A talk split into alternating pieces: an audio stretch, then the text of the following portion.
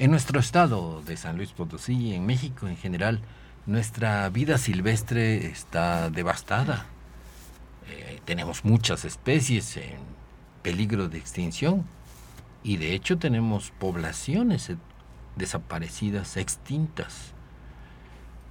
Hay diferentes estados, hay diferentes regiones donde nuestros animales se han vuelto una anécdota del pasado, de nuestros abuelos, de nuestros padres, que habían estos animalitos, que habían estos otros animalitos, y después nos platican de que se vendían cerca del Huizache un comercio de especies, y luego que los cazadores y que sacaban venaditos, que bueno, una guerra eh, contra la naturaleza. De eso vamos a platicar el día de hoy en el Espíritu de las Montañas.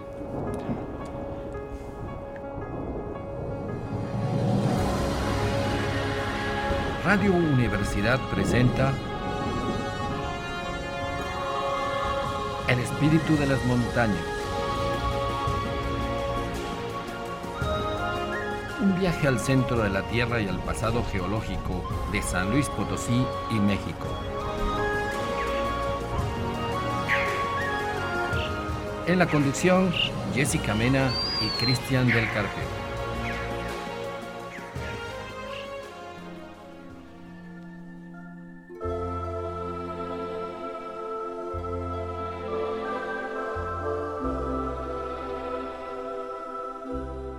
¿Qué tal? Muy buenas tardes. Otro domingo para un viaje a la naturaleza, a la flora y fauna de México, de San Luis Potosí, sobre todo su programa de divulgación científica sobre la ecología, la naturaleza en el altiplano. Eh, potosino para todo el mundo por Radio Universidad, por supuesto, en el 88.5 y 91.9 en Matehuala. También nos puede escuchar por internet, Radio Universidad y pues llega todo el mundo. Usted ya sabe eso. Nuestra función no solo es informar y platicar con nuestros invitados de primera línea, sino también lo provocamos para que investigue más. Hay cantidad de información en Internet, en YouTube. Bueno, nosotros solo somos la provocación, el abril de, eh, de boca, la punta del iceberg. Y con nosotros el día de hoy, como siempre, Jessica Rocío Pérez Mena. Jessica, ¿qué dices el día de hoy? ¿Qué tal? Bonita tarde para todos. Una vez más aquí platicando en el espíritu de las montañas de naturaleza, de geología y de recursos naturales, de todo lo que nos rodea y toda la naturaleza que podemos aprovechar cuando salimos de la ciudad. Que nos hace tanta falta. Exacto. Estamos enamorados del cemento, del asfalto, de los tabiques, de todo lo que es no naturaleza, ¿no? Por los medios de difusión nos han eh, condicionado a que nos gusta más lo electrónico, admiramos los coches, admiramos la tecnología, pero nuestra naturaleza desaparece cada día más. Tenemos un país ecológicamente devastado, qué triste. Pero bueno, vamos a platicar el día de hoy con alguien que precisamente es, en teoría, nuestro antagonista, nuestro rival. sí, somos, de pensamiento filosófico. Exacto, somos conservacionistas, usted ya lo sabe, en este programa defendemos a los animalitos, no decimos animales ni especies, decimos animalitos. Y está con nosotros Melitón Betancur Ortiz, con licencia de cazador, ¿sí? De cazador de especies. Eh, Melitón, muchas gracias por haber aceptado la invitación de estar aquí con nosotros. Eh. De aceptar los cocolazos. Sí, de, que nos pues haz de cuenta que es el Canelo contra, eh, contra dos, ¿no? y se va a poner esto bueno. Eh, también recordamos a nuestro público que existe una legislación de caza. hay ranchos cinegéticos que tienen todo regulado sobre lo, que es la cacería de especies silvestres. De eso vamos a platicar de todo el asunto este con nuestro querido e invitado el día de hoy. Eh, pues eh, Meli, un gusto tenerte, como ya te dijimos, y pues explícanos qué es. Nosotros vemos un cazador y es como ver así un monstruo, ¿no? A Satanás. Muy bien. ¿Qué, ¿Cómo es un cazador? Antes que todo, saludarlos al, al, auditorio y, pues estoy muy contento de que me den la oportunidad de pues de salir al frente con la cuestión de la cacería, ¿verdad? Que sí se ve a ojos de los protectores de los animalitos, eh, se ve que, nosotros somos los diablos en este, en este caso, ¿verdad? Los cazadores.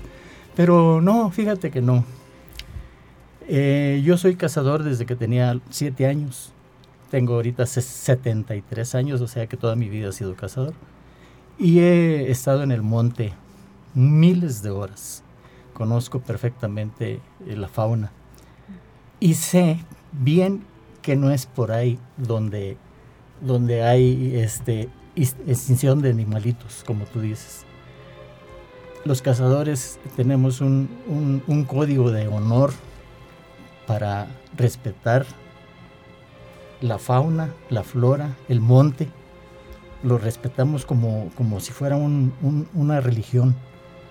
Entonces, todo bien encausado es benéfico.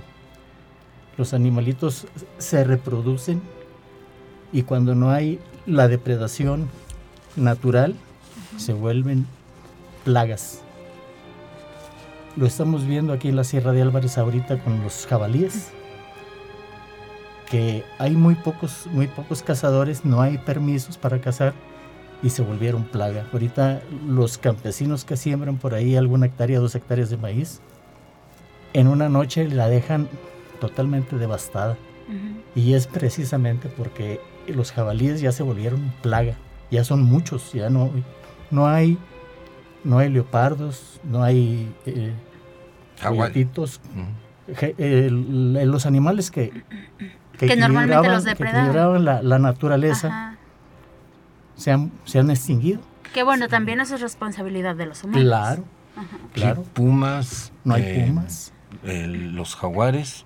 No, eh, hay, no, hay, no hay depredadores de esa especie, entonces se vuelve plaga.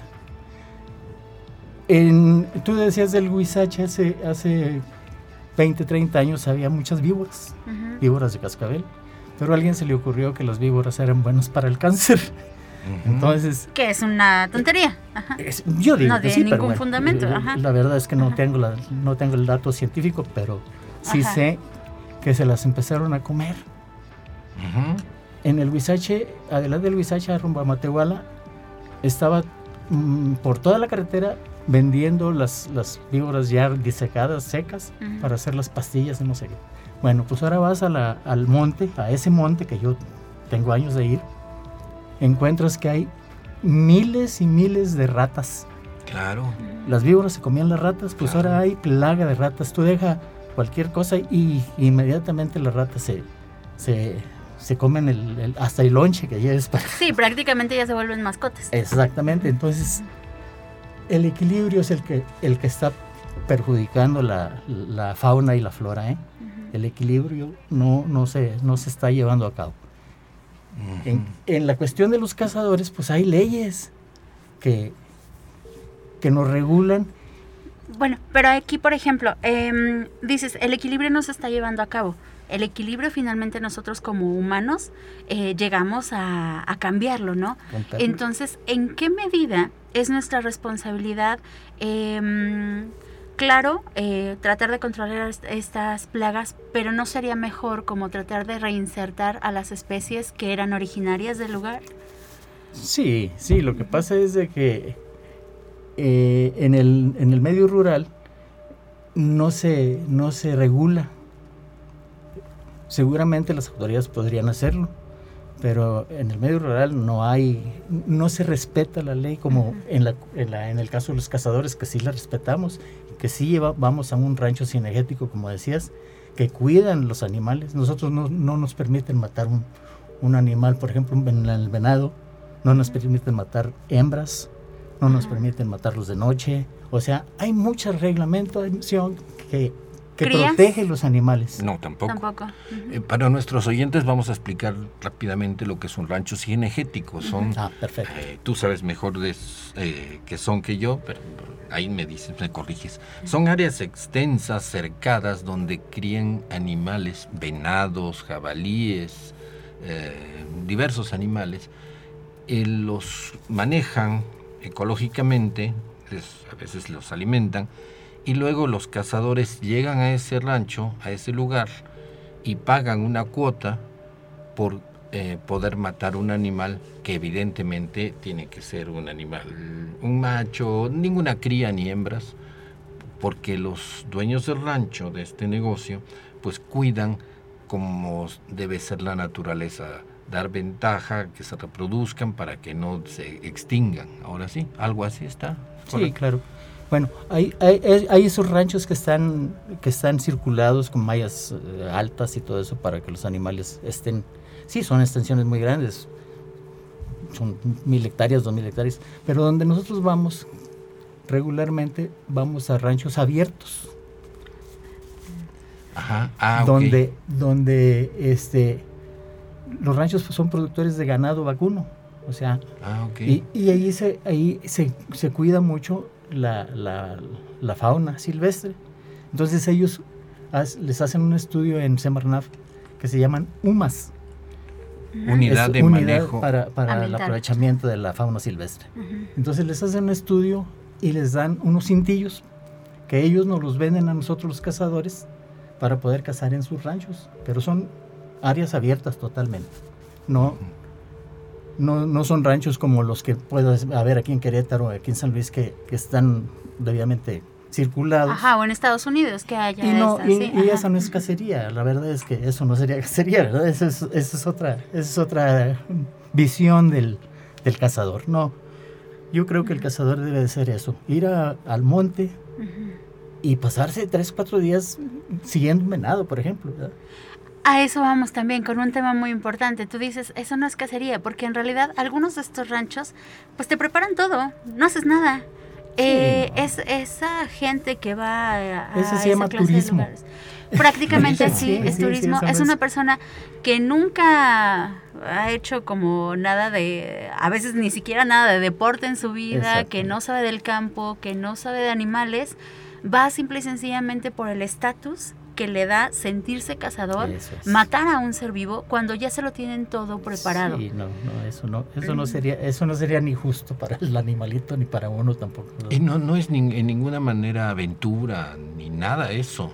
No, eso es turismo. Eso la, verdad es que se juntan 20 gentes con un estatus, como dices tú, y le pagan a un, a un dueño de un rancho que ya les tiene los animales casi casi amarrados. Eso, eso ya, ya, no, ya no ya no entra en, la idea de cazar, porque la cacería debe de ser vencer uno el, obstáculo de ir a, seguir un animalito que tiene muchas ventajas en el monte con nosotros, ¿verdad? Nosotros lo único que traemos de ventaja es que traemos armas de alto poder. Con una mira telescópica de dos kilómetros. Pero, esa es una superventaja. Sí, es, no, te voy a decir que, un venado no está tan fácil ir a cazarlo, a matarlo con un rifle, aunque sea un rifle de alto poder. No, no, no, los animales en el monte son muy astutos. No, no es fácil. Hay gente que nunca mata a uno. De los que vamos a cazar, hay gente que nunca mata un venado. Y vamos, año con año ya. Pero no es, no es tan sencillo, pues. No, pues para empezar no hace deporte, no está lleno de limitaciones. Nomás te voy a decir una cosa. El último venado que yo maté hace seis años por ahí, porque últimamente no podemos salir a, cacería por, por, la situación de, de la del problema de la de, la contingencia. de los cárteles y todo eso. Sí, la ah, violencia, la violencia. La violencia, sí. Nosotros en los montes pues somos somos presa fáciles de esa gente, ¿no? Entonces yo tengo seis años que no voy de cacería. Pero el último venado que yo maté hace seis años, lo, lo seguí 46 kilómetros. Despacito, despacito, y venado camina. Rastreándolo. Sí, sí, rastreándolo y viéndolo con los binoculares, buscándolo y se me esconde a un rato y al rato lo volví a ver, porque ese venado me gustó para, para disecarlo, para ponerlo como trofeo. Entonces dije, ese lo voy a tener que seguir. Y hasta que lo seguí, tardé con 14, 15 horas siguiéndolo. Y, y digo que son 46 kilómetros porque fuimos con la camioneta a recogerlo y en el odómetro marcó 46 kilómetros de distancia. Entonces, no es tan fácil, no es como, decir voy a matar un venado con un rifle de alto poder. No, no es, no es tan sencillo. Pero hay lugares donde eh, prácticamente le ponen al animal ahí. Ah, no, bueno, sí, eso es lo que te dice, eso es lo que yo decía, que eso no es cacería, eso es, eso es, este, vacaciones de, de ir a, a- a- a hacer, pues, eh, no es, no es, no es, eso no es cacería para mí, no es cacería. ¿Qué siente el individuo ese? Porque hay muchos, muchos ranchos en Estados Unidos y en México, en el norte, eh, viven de eso y, y es carísimo. Un cintillo Ah, de sí. un venado anda en miles de pesos, ¿no? Sí, ahorita anda como en tres mil dólares. Tres Ah, mil dólares, si yo y los, quiero. y los americanos vienen a México. Claro, sí, sí, sí. Porque hay- allá no es, no es chiste matar un venado. Porque allá están los venados se andan en, la- en el jardín de Sí, sus casas. Ajá, ajá, Entonces exacto. los americanos les gusta la cacería de aquí. Verdaderos cazadores. Y vienen a México a hacer turismo en esos ranchos cinegéticos. Pero también vienen al monte. a- a- a- así como nosotros vamos al, al campo abierto. Sin, sin, sin bardas, sin, sin, este, sin cerca, sin nada. O sea, Sienten la aventura, la es. adrenalina del campo. eso es lo, lo, lo bonito de la cacería. Por eso yo defiendo la cacería porque me- claro. Porque hacer eso es, es hacer deporte. Es deporte. ¿Verdad?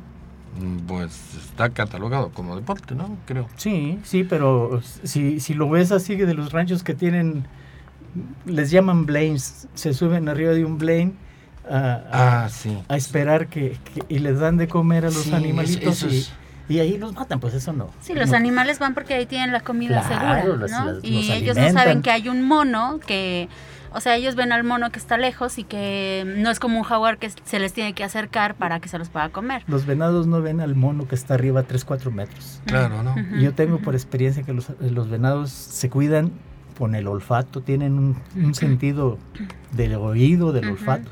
Esos animalitos no te dejan que te acerques en el monte. Exacto. Pero si tú los alimentas ya los, los condicionas y entonces pues es muy fácil.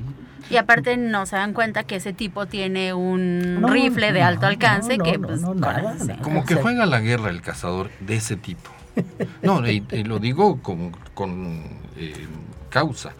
En, en Estados Unidos son- hay un canal, me tocó verlo, yo no he ido a esas cosas, sino en- en verlo, que es un canal eh, de cazadores que se llama ah, Outdoors eh, eh, Pursuit Channel, es el 604 creo Sí en lo, Miami.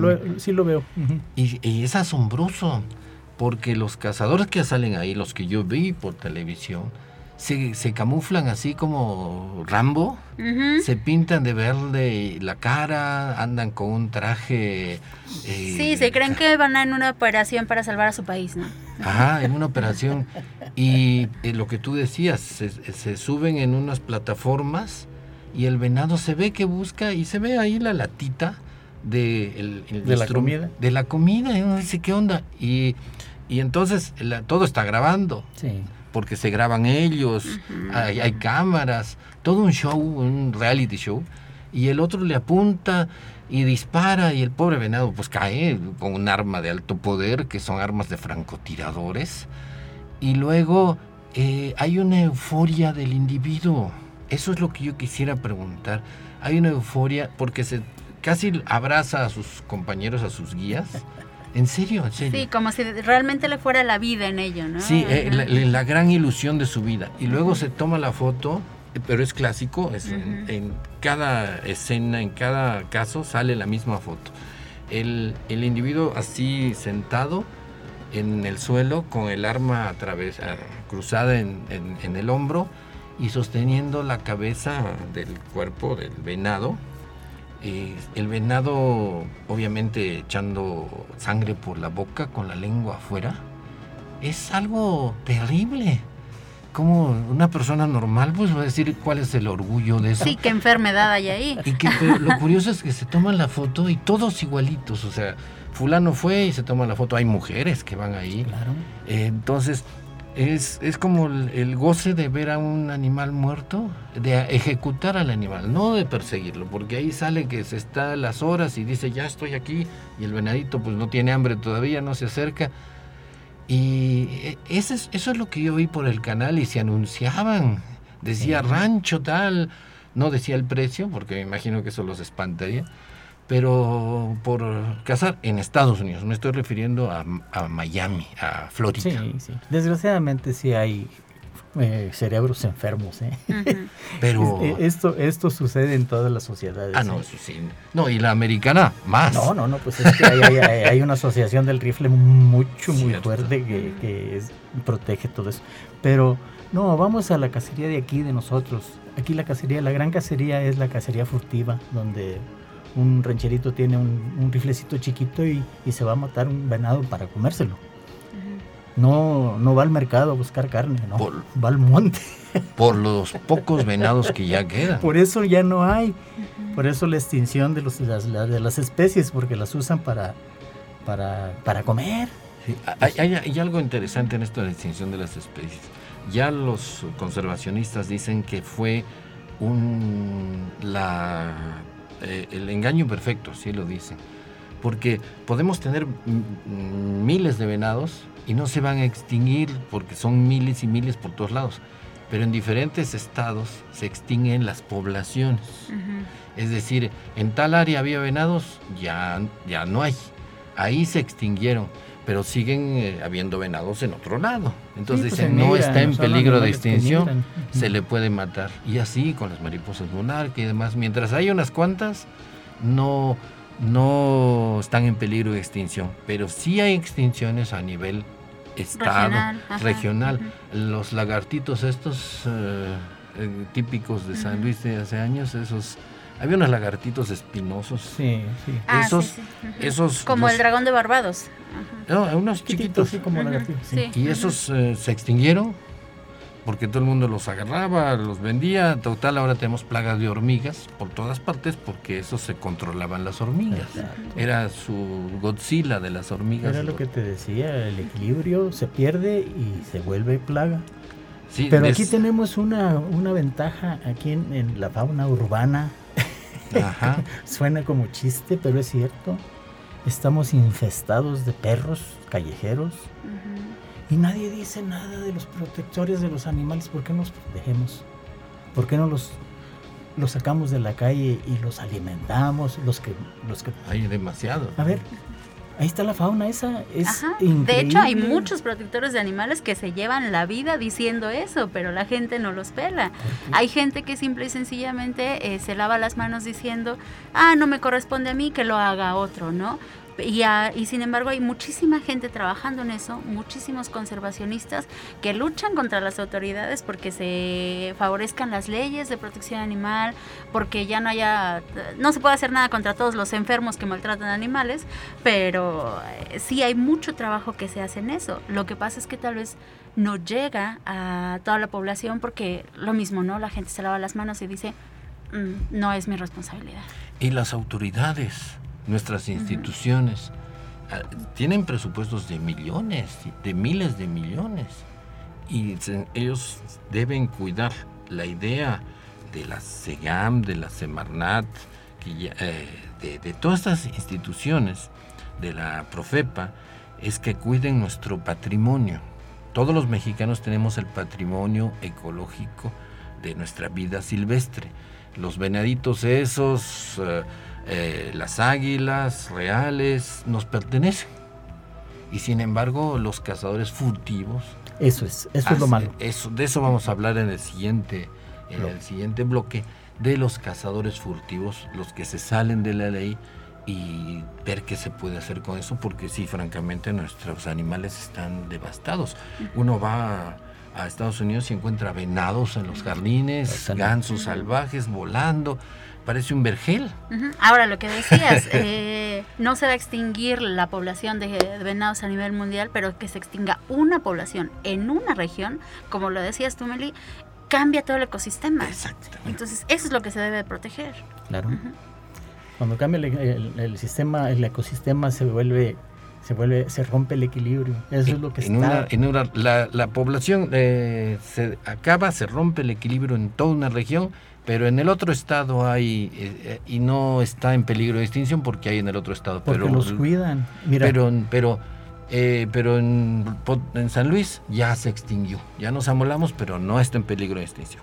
Eh, Lalo nos dice que se nos acabó el tiempo, es que nos emocionamos mucho. Nos vamos a un corte en el espíritu y las montañas desde San Luis Potosí, el día de hoy platicando con Melitón Betancourt sobre la cacería. Él es cazador, tiene todas sus licencias, de eso estamos platicando el día de hoy.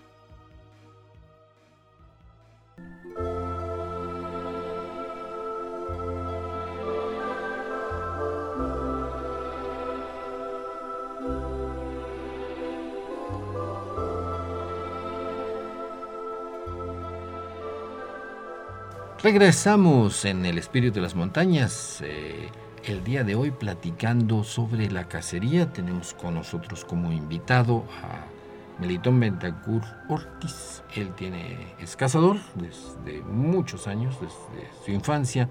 Toda la experiencia del mundo, conoce mucho de especies, tiene su licencia de cazador al día, correcta como lo dicta la ley, pero estamos de todas maneras en un Ah, antagonismo sobre nosotros somos conservacionistas a ultranza. No, animalito muerto no lo vemos bien. Punto, aunque sea placa. entonces, es normal. Eh, entonces, de eso estamos en este programa de, de como un debate, una discusión de argumentos y cada quien, pues estamos en una sociedad libre que cada quien se expresa. Sí, yo como, como cazador me tengo que poner como defensor. Claro como eh, eh, eh, en, la, actividad de la cacería. Pero otra vez vamos a, las ventajas que tiene un cazador con regulación.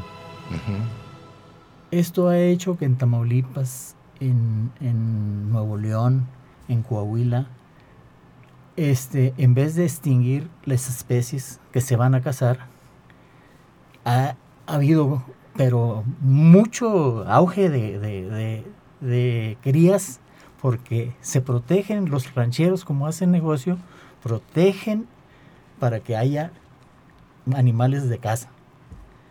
Entonces se convierte en una situación virtuosa. Ellos los cuidan mucho todo el año para que nosotros en un mes, los cazadores en un mes, dos meses, vayamos a cazar un venado.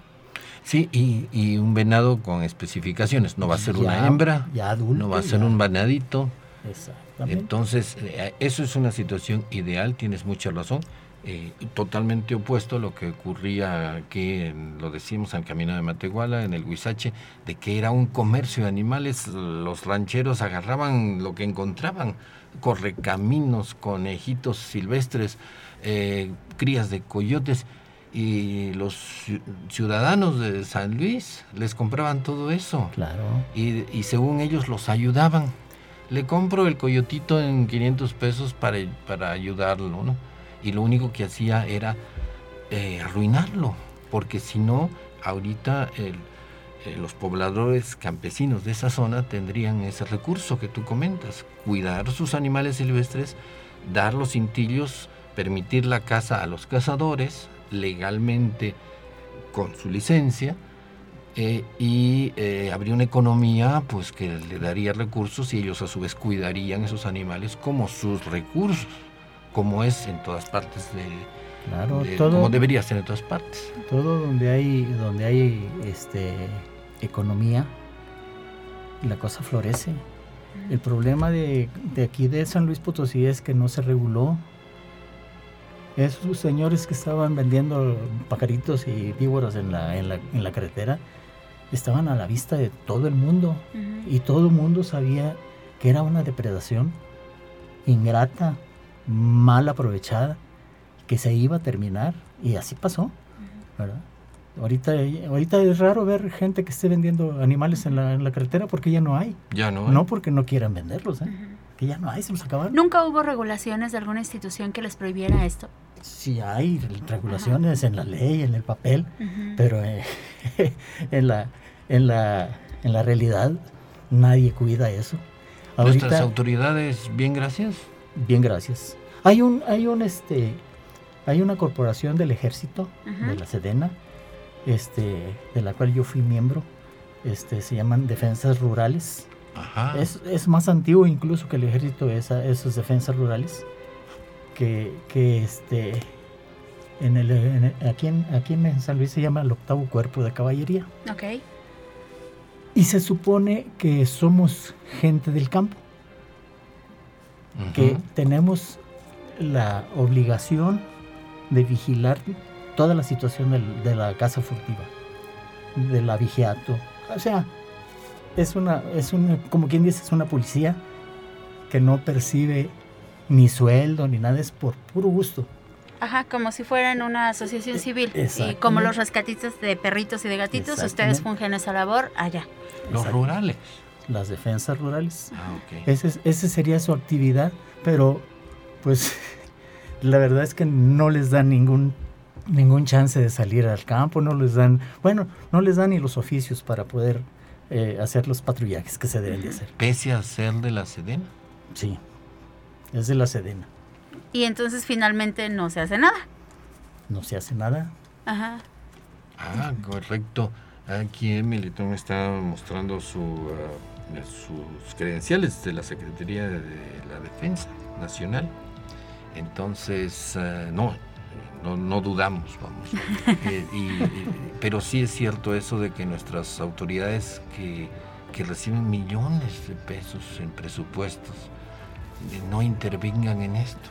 Es una desgracia porque conocemos por la zona esta del Huizache, la ciudad del maíz, toda esa zona, y vemos campos devastados, donde solo crece gobernadora. Y hasta se han devastado los animales y los cactus. No se diga. También los cactus.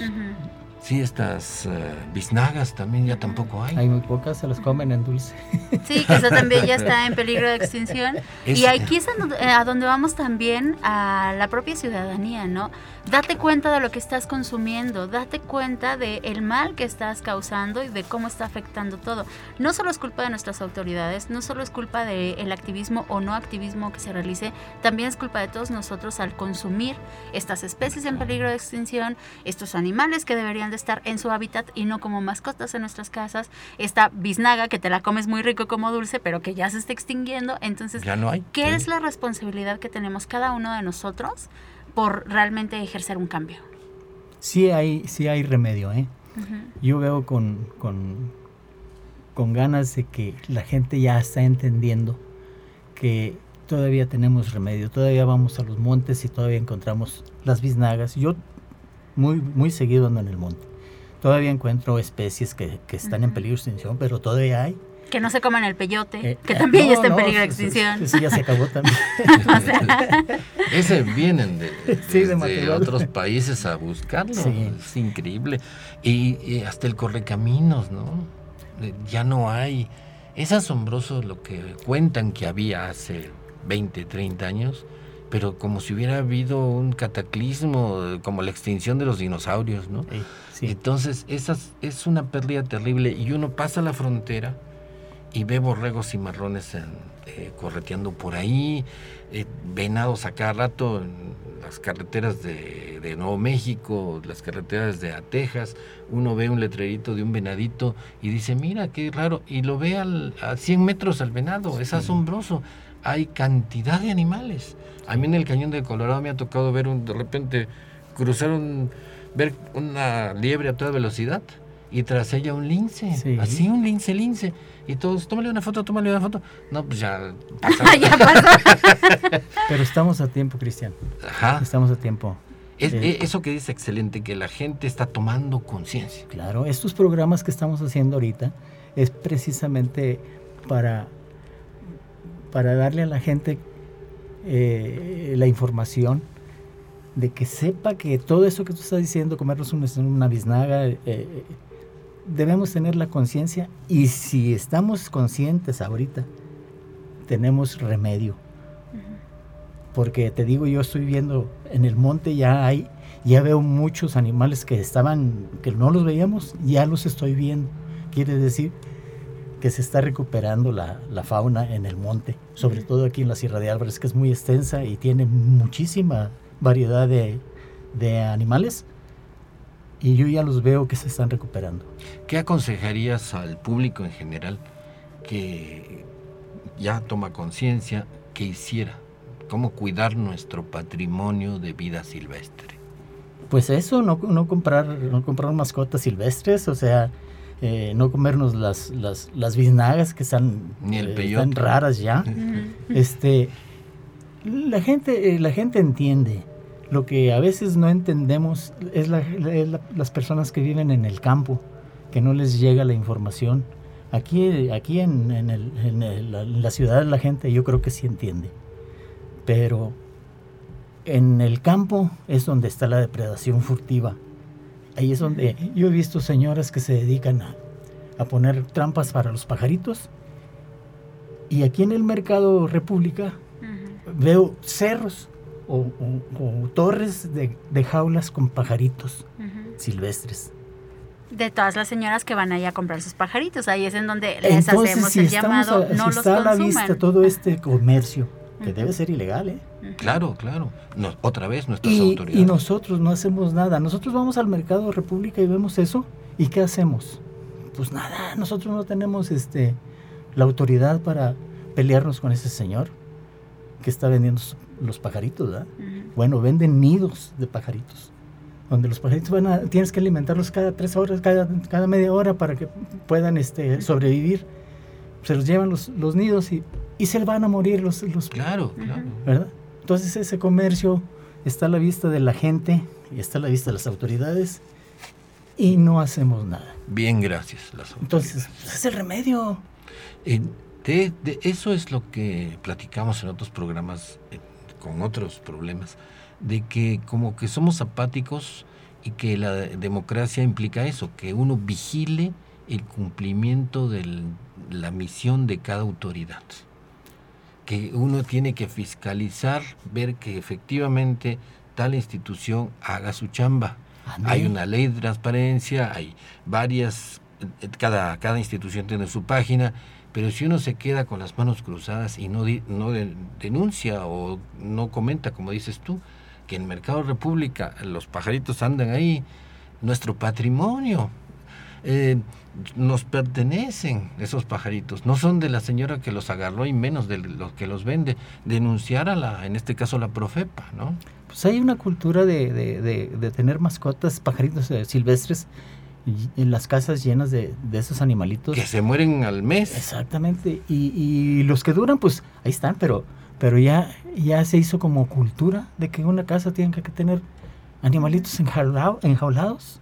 Pues, Cuando en es- Estados Unidos yo veo que tienen alimentadores. Claro. Entonces Claro. venden los alimentadores de semillitas y digan, en, eh, en esta época van a venir estos pajaritos y pongan estos alimentadores y les toman fotos, les ponen una cámara al alimentador y disfrutan de eso. Tenerlos enjaulados, pobre animalito. Es un, es un crimen. Es una tortura, porque mueren de depresión al no estar en su Es un ambiente. crimen, es un crimen. Pero, pero a final de cuentas te digo, pues no hacemos nada. Ni sociedad, ni autoridades, ni, ni, ni la... Ni el- esto, es, este, este medio de difusión debe de servir para esto, Cristian, para que la gente entienda que un pajarito en- encerrado en una jaula es un crimen. Así Todo- deberías de pi- Todo animalito ¿vale? es útil. En las avispas incluso, eh, las avispas estas negritas que hacen como una bolita. Esas las ven, ay, se espantan como si fueran marabuntas. Sí. Nadie les va a hacer nada. Y, y no, pues tendría que destruirle todo el nido para que lo intenten picar, no son abejas africanas, y a la vez se comen gusanitos. No se hace co- nada. No hacen nada y se comen gusanitos. O sea que las avispas estas no andan atacando niños ni nada. No, para nada. Eso es de las películas y del la- el trauma colectivo que tenemos como sociedad. Sí, eh, de hecho nuestra sociedad urbana se ha vuelto antiecologista, ¿no? Como que odian los, eh, podan los árboles a, a extremo, al eh, llegando el, el caso, este árbol seco se va a caer sobre algún fulano. Eh, Lo vemos Te- retratado en las películas. En las películas, cuando tú ves un activismo social, ecológico, normalmente los que son activistas ecológicos son los villanos de la película, son los que están mal psicológicamente. Y dices. ¿qué onda con esto, no? Estamos en un planeta que tiene un cambio climático súper acelerado por la actividad humana, que estamos echando cada vez más a perder al planeta y obviamente nuestro futuro como especie y no nos importa. Por ahí va la cosa. Por ahí va la cosa, no por, la, no, no por atacar a los, a los cazadores que provocamos que las especies se multipliquen, ¿eh? De veras, de veras. Es sí, cierto el, eso, el ¿eh? cazador consciente Claro, cuida el sistema ecológico. claro, claro, sí. El punto es que no todos son así. Volvemos claro a lo mismo no. de la depredación, de Pues- que no todos los cazadores son así, como lo que decías de los que son turistas o de los que son furtivos. Entonces, Es más el, el- más, es más el daño que hace el furtivo. Porque los que vienen a turistear para la cacería, esos eh, eh, a final de cuentas les crían los animales, los cuidan, los, los protegen pues también. Los, lo- los reproducen como el ganado vacuno. Ese es, ese es, un, ese, ese es un negocio, pero esos no depredan. ¿eh? Los que depredan son los furtivos, los que, los que les ponen trampas a los animalitos, los que con, con una lámpara van y cazan a un animal con Eso- todas eso las es ventajas. terrible, lo, ¿no? lo- lo encandilan y lo matan a 10 metros. Sí, eso es, eso es terrible. eh, lo explicamos un poquito a detalle. Es que los ah, muchos animales tienen el- la reflexión en los ojos para ver de noche mucho mejor, así como en su coche tiene eh, las, eh, esos reflectores, aunque está apagado el- la luz eh, trasera. simplemente imagínate que tú estás dormido a las 3 de la mañana, llegan y te ponen una lámpara en los ojos y a ver cómo te vas a Sí, sentir. Entonces, se qué triste eso, qué cobardía tan vil. Entonces, estos animales, pues los zorros, los coyotes, muchos animales tienen, se llama tapetum lucidum, que es como un espejito detrás de la retina para que la luz entre mejor, rebote en ese espejito y vuelva a pasar por la retina y él ve mejor de noche. Por eso cuando eh, ve un perrito de noche y le pone los, los faros, se ve el reflejado, el gato, el perro, etcétera. Entonces, ha habido personas, yo no, esos no, no se pueden llamar cazadores, ha habido individuos que utilizan eso con una lámpara grande, ven los ojos reflejados, salen al monte a- con la lámpara, ven los ojos reflejados y disparan en medio de los ojos. El animal nunca tuvo la menor oportunidad y ellos están de alguna manera sádica, enferma, se sienten orgullosos de haber sacado, utilizan esa palabra. Sacamos dos coyotes. No se pueden llamar cazadores y no se pueden llamar humanos. Sí, es una... Por eso tenemos lo que tenemos. Desgraciadamente eh, está sucediendo, ¿eh? Y, esos, y esa, esas personas son las que le hacen mucho daño a la, a la ecología, ¿eh? y a los campesinos que ya los les matan a todos los animales que pudieron manejar adecuadamente ecológicamente para hacer eh, obtener recursos de, de un modo adecuado que no se les acabe.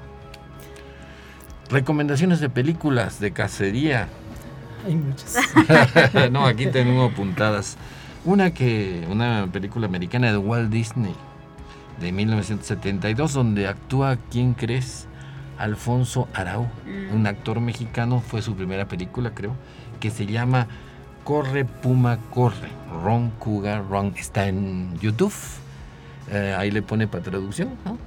Sí, se pueden poner los subtítulos sin problema. Se ponen los subtítulos. Preciosa película sobre precisamente esto. Un rancho que, que quiere empezar a hacer eh, cacería. eh, Pues el puma anda por ahí. Es, de hecho, es una puma. Y Alfonso Arau dice: Pues, ¿cómo van a cazar este animal que tiene sus hijitos ahí? Y le hacen como un monstruo del puma. No, que traen perros, caballos. Y Alfonso Arau la veía pasar a cada rato. Y se mete, dice: Era no, prácticamente su gato. Sí, abre la jaula y dice, te va a atacar. Y, y- y, eh, eh, el personaje de Alfonso Arau le dice, corre, te van a matar. Y todos los cazadores, eh, como un ejército, ¿no? Detrás de ellos. Tras de ellos y, él- y él deteniéndolos. ¿no? al final no les decimos el spoiler. Muy bonita película. Corre Puma, corre Run Cougar Run. Está en YouTube 1972 con Alfonso Arau. Otra película, Alfa. Mm. Alfa de la relación de los lobos y los humanos, así como se dice, alfa. Y pues eh, El oso.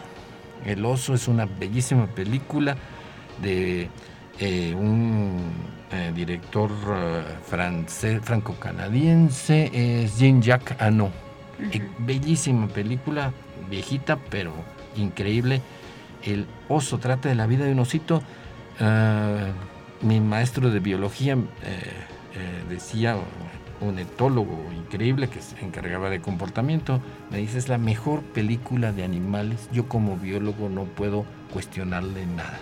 Es real, real. Es muy em, de comportamiento animal del oso y el osito es un oso grande eh, con un osito y que también lo quieren cazar y eh, lo vamos a poner en la, en la página. Increíble película, totalmente realista, no hay fantasías y es maravillosa. El oso de Jean-Jacques Ano. Son las recomendaciones de nuestras películas. Para... Perfecto. Otra recomendación, el planeta de los simios. ¿Y qué, qué de el planeta de los Ah, simios? porque ahí ven- veríamos efectivamente qué sucedería si los humanos tuvieran una especie que estuviera básicamente en las mismas condiciones. Entonces, ahí a lo mejor no serían tan valientes. Ándale, no irían, ¿no? No, es que no tiene nada que ver, no tiene nada que ver con el valor. La verdad es que yo te digo, de verdad, eh, no, Precisamente lo que tú dices, ahí se vería que no son valientes. no es, no es, eh, la cacería no es, no es cuestión de valor ni de nada, es, es más de los antepasados, nuestros antepasados Así vivieron de la cacería. Somos, Ajá. somos seres que nos alimentamos de la, de, de la fauna del monte. Pero cuando De ya no se viene la- necesita eso, Lo que pasa es de que estamos en una, en una, en una etapa donde la sociedad ya es mucho más pensante, ya, Ajá. es, ya tiene, ya, ya- ya, este, ya no es cuestión de alimentarnos de los animales del monte, pero sí matamos millones de gallinas, de gallos, de, Ah, sí. de pollos en el rastro, matamos millones de, de vacas, de marranos. Entonces, somos carnívoros. Ah, sí, sí, Lo que pasa es que ahora, como la agricultura, ya ahora no somos nómadas, ya nosotros nos asentamos y tenemos que producir nuestros alimentos. Así como las semillas se, se- se- se cultivan en la agricultura, así se cultiva la carne que nos comemos. Y matar un animalito en el monte no es cuestión de, de valor, Ajá. sino es cuestión de idiosincrasia. Te digo que yo a mis seis años, a siete años, me llevaba a mi papá al monte a- de cacería, pero no tenemos la misma conciencia que tenemos hoy. Hoy tengo la conciencia de que no debo de matar un animal con ventaja, no debo de... O sea, buscar la forma de que la cosa sea muy pareja. ¿eh? Y que esto causa que en vez de que haya extinción de, de- de fauna, le dé oportunidad a la fauna que se recupere Claro. para que no los para que no los depredemos sino que se use como un negocio para el, para el dueño del rancho para el dueño del, del predio donde están cuidándolos verdad porque al final de cuentas eso es Sería mucho más beneficioso para Claro. el campo no haber hecho todas estas salvajadas, el comercio de las especies que ha devastado, ahora no tienen nada, ya no tienen nada ni siquiera que devastar. Entonces está en una situación, al menos esa área que hemos ido, eh, está en una situación crítica y no se sabe qué se va a hacer, pero lo que tú dices es excelente, que se prohibiera totalmente eh, la, la caza en esa, de la caza furtiva en esas regiones para ver si regresan los animales y pueda hacerse una caza controlada o un manejo de esos animales. Y otra cosa, pues también que no se promueva como ese canal que, que hablaba, que muestra las armas eh, eh, con... eh, ya sabe usted cómo es la mercadotecnia, que las armas, poder, y sale un, sale un paneo de un rifle, casi enamoran a la gente de las armas. Y, y México tiene una relación muy triste con las armas. Sí, porque las usamos para otra cosa, no las usamos para la cacería. Mejor no hubiéramos conocido las armas y hubiera sido mucho Las armas se están usando para cazar gente, entonces ahí es pues está peligroso. Pero no, no, un cazador, un cazador es muy respetuoso de eso, ¿eh? No, yo lo entiendo, yo lo entiendo. Solamente digo que, que la mercadotecnia no tiene límites. Ah, no. Entonces va, va a vender a quien compre. Es un negocio de muchos millones, de muchos, muchos millones. Entonces, como negocio, pues hay que, hay que... Mira, si eso fueran las armas en Estados Unidos no hubiera tanta fauna, ¿eh? Pero ahí las cuidan, allá siguen, los, respetan las leyes. Aquí eso es lo malo. tienen instituciones que hacen respetar las leyes. Yo allá mato un animalito así nomás. A ver cómo te va. te cierran. Me por supuesto. Entonces eso es lo que hace falta. Fuera que, que uno lo deporte. Ahora las leyes sí hay leyes, nomás que no se, no se aplican. Un llamado, un llamado a las autoridades que apliquen la ley. Nosotros les pagamos nuestros impuestos, es su sueldo, su salario, son nuestros empleados. Pero entonces hay también llamado a la ciudadanía que ejerza sus derechos como ciudadanos y que presione a las autoridades para que esto se ejerza. Que presione a la Profepa, que presione a, a SEGAM, que la gente se informe. Eh, que presione a las autoridades y vea qué instituciones son responsables de qué. Meli, eh, que no sea la última vez que te tenemos por aquí, aunque somos antagónicos, para seguirnos peleando, por favor. Tenemos que hacer un programa donde no seamos antagónicos, ¿verdad? Sí, precisamente para, ese próximo programa les prometemos hablar de las armas y de todo este tema. Exacto. Hablar de las armas. Del medio ambiente, como por ejemplo, que es muy importante también. Perfecto. Melitón Betacuro Ortiz, cazador de mucha experiencia, muchos años, cazador legal, con licencia, no furtivo en absoluto. Eh, estuvo con nosotros, lo invitamos para otra ocasión, nos ponemos de acuerdo y hay mucho más que platicar. Eh, algunas conclusiones, Jessica. Pues igual que nos vemos ahí en la página del Espíritu de las Montañas, cualquier duda, pregunta, ahí nos abordamos. Saludos a Lalo Carrillo en cabina y pues nos vemos la próxima semana. Muy buenas eh, tardes, fue el Espíritu de las Montañas eh, de este, Radio Universidad San Luis Potosí.